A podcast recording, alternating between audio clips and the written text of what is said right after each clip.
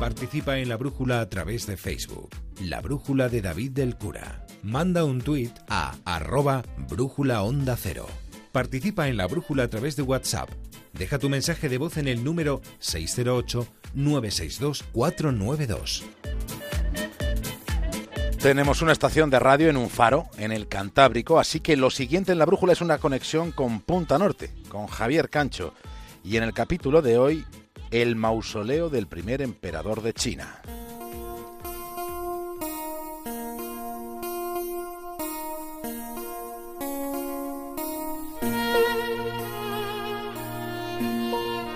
Los arqueólogos ya conocen la ubicación exacta del mausoleo de Qin Shi Huang. Saben más o menos dónde está el emplazamiento del sarcófago del primer emperador de China. Estamos hablando del sepulcro custodiado por un ejército de miles de guerreros de terracota, son los guerreros de Xi'an. Y como digo, se conoce la ubicación de la tumba imperial, pero de momento sigue resultando inaccesible llegar a las entrañas de esa ciudad subterránea y funeraria. Hay varios motivos que desaconsejan precipitarse. Uno está relacionado con la posibilidad de dañar objetos preservados en ese mausoleo que tiene 2.000 años, más de 2.000 años. Recordemos que durante durante las primeras excavaciones, los arqueólogos contemplaban impotentes cómo los pigmentos de las estatuas, sus colores se desintegraban de un modo fulminante al contacto con el aire. Ahora las piezas con más trazos de color se trasladan inmediatamente a un laboratorio que está en el mismo yacimiento, donde hay nuevas técnicas que permiten conservar mejor esos pigmentos originales. Ese deterioro inmediato de lo que se pueda encontrar al sacarlo de la cápsula de tiempo, pues es un motivo para la cautela. Pero luego está el otro asunto, el gran asunto consiste principalmente en el miedo a perder la vida en el intento, porque existe un riesgo real de que el laberíntico recorrido que conduce hasta la cámara donde fue sepultado el emperador sea un trecho salpicado de trampas, de trampas instaladas hace dos milenios que fueron pensadas para matar a aquel que osase interrumpir el sueño eterno del emperador.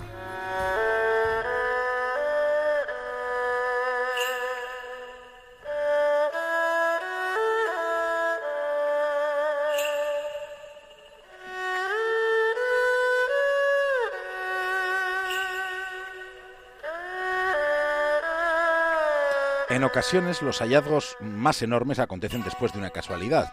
Así fue en marzo del año 1974. El agricultor Yang Zifa notó una dureza extraña al introducir su pala entre los surcos de la tierra. Fue al noreste de Xi'an, en la provincia de Shanxi. El campesino Yang Zifa estaba trabajando en el campo junto a sus cinco hermanos y a un vecino. Estaban cavando un pozo en época de sequía cuando descubrieron que allí había algo enterrado. Con curiosidad, quisieron saber qué era aquello con lo que se habían topado y así fue como terminaron desenterrando la cabeza de una figura que confundieron al principio con una imagen de Buda. Pero en realidad lo que aquellos campesinos habían descubierto era lo que terminó considerándose uno de los mayores descubrimientos arqueológicos de todo el siglo XX. Aquella cabeza era lo primero en aparecer. Después, paulatinamente, el hallazgo adquirió proporciones magníficas, porque había miles de guerreros de terracota de cuerpo entero de tamaño natural esculpidos hábilmente durante el siglo III a.C. Fue bajo el reinado de Qin Shi Huang, el que fuera el primer emperador de China. Aquella cavidad solo era un punto de acceso a un mausoleo legendario.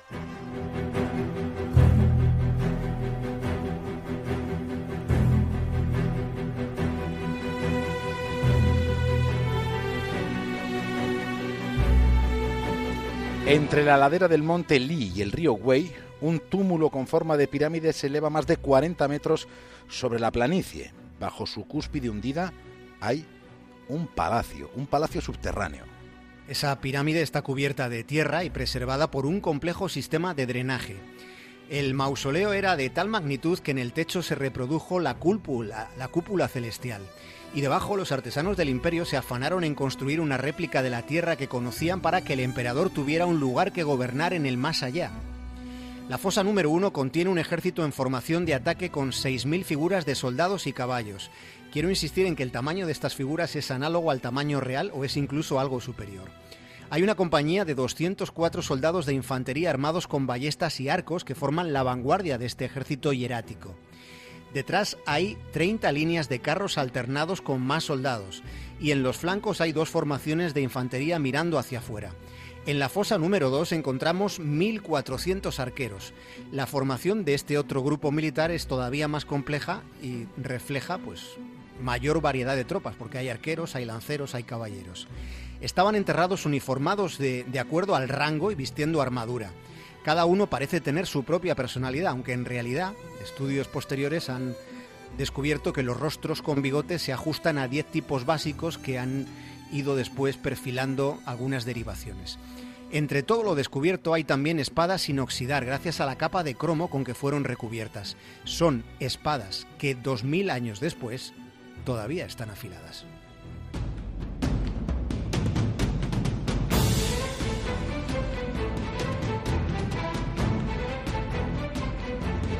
Qin Shi Huang era muy joven cuando consiguió unir a China, forjando un gran imperio. Impuso sistemas únicos de escritura, de peso, de medida, ordenó construir canales y caminos y para proteger la frontera norte del país, de ese gran país, el primer emperador ordenó que empezara a construirse la Gran Muralla China. Murió con 39 años y no habría que descartar que fuera envenenado. Lo que podemos considerar un hecho a día de hoy es que toda la cámara funeraria de la que esta noche nos estamos ocupando, toda ella está rodeada de ríos de mercurio, ríos que podrían resultar muy nocivos para el Indiana Jones que intentara llegar al enclave donde debe haber tesoros fabulosos de un valor incalculable. Esa presencia del metal líquido hay que tenerla muy en cuenta, pero también las ballestas mecánicas que resguardan los pasillos y estancias por las que se llegaría al lugar principal del mausoleo. Si las flechas y ballestas también hubieran sido cromadas en su momento, pues sucedería como pasa con las espadas de los guerreros de Sian. Pasaría que de activarse los resortes con los que fueron colocadas, entrañarían un peligro mortal para el expedicionario, expedicionarios que se adentrase, adentrasen en ese laberinto funerario.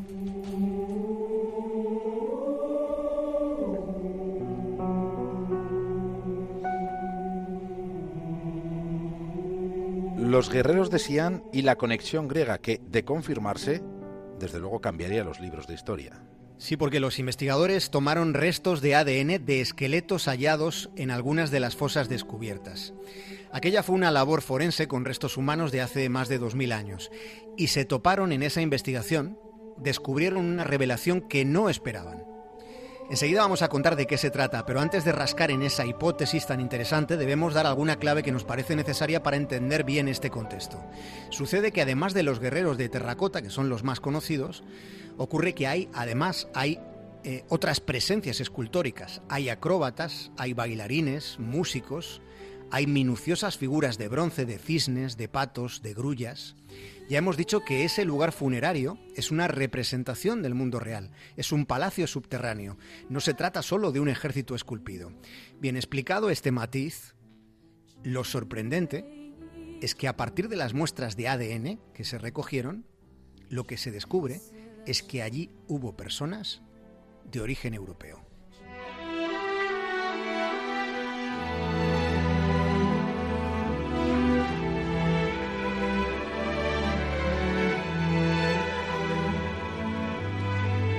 Esto plantea una cuestión que está por responder.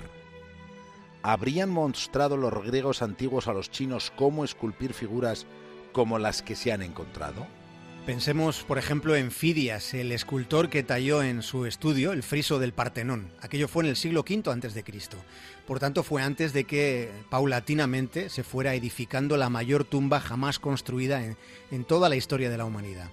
El grupo escultórico de los acróbatas sería la clave, sería la prueba de la conexión que hubo entre dos civilizaciones tan distintas y hace mucho más tiempo del que se hubo calculado. Sería el nexo primigenio entre Oriente y Occidente. Los acróbatas tienen posturas que representan rasgos muy distinguidos, muy marcados de lo que es el arte griego. Esa revelación comportaría que Europa y Asia estuvieron en contacto 1500 años antes de que el explorador Marco Polo llegara a China.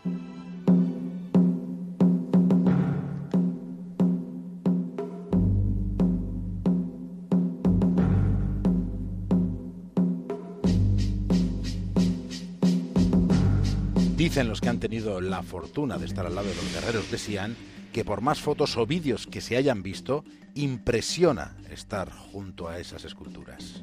Sí, hoy además de, formar parte de, un monumental misterio arqueológico, esos guerreros, David, representan además una enorme fuente de ingresos, enorme, enormísima, cuando todavía queda lo más fascinante por descubrir, el corazón de la cámara funeraria, la estancia donde está el sepulcro del primer emperador de China.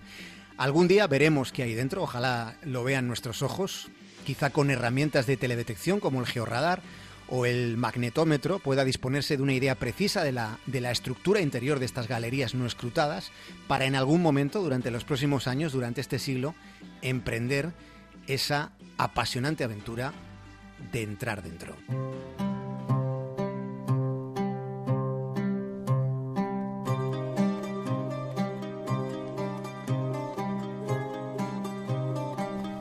Y antes de terminar esta historia, un recuerdo, porque ni el agricultor Jan Cifa, ni sus hermanos, ni el vecino obtuvieron nada del hallazgo, nada bueno. Les arrebataron las tierras para excavar todo lo que se excavó.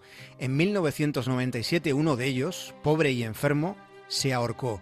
Las crónicas que se han escrito sobre aquellos siete hombres relatan muertes prematuras y vidas desgraciadas después de aquel hallazgo. Desgraciadas porque su pobreza no hizo más que aumentar.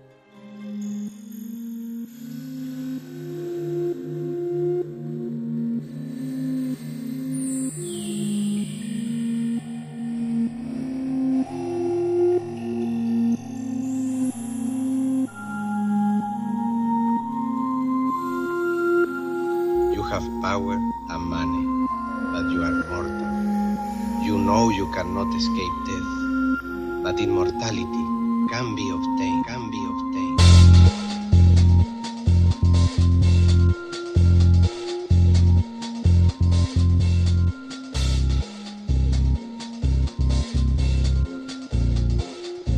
Hasta mañana, Javier. Un abrazo grande, David.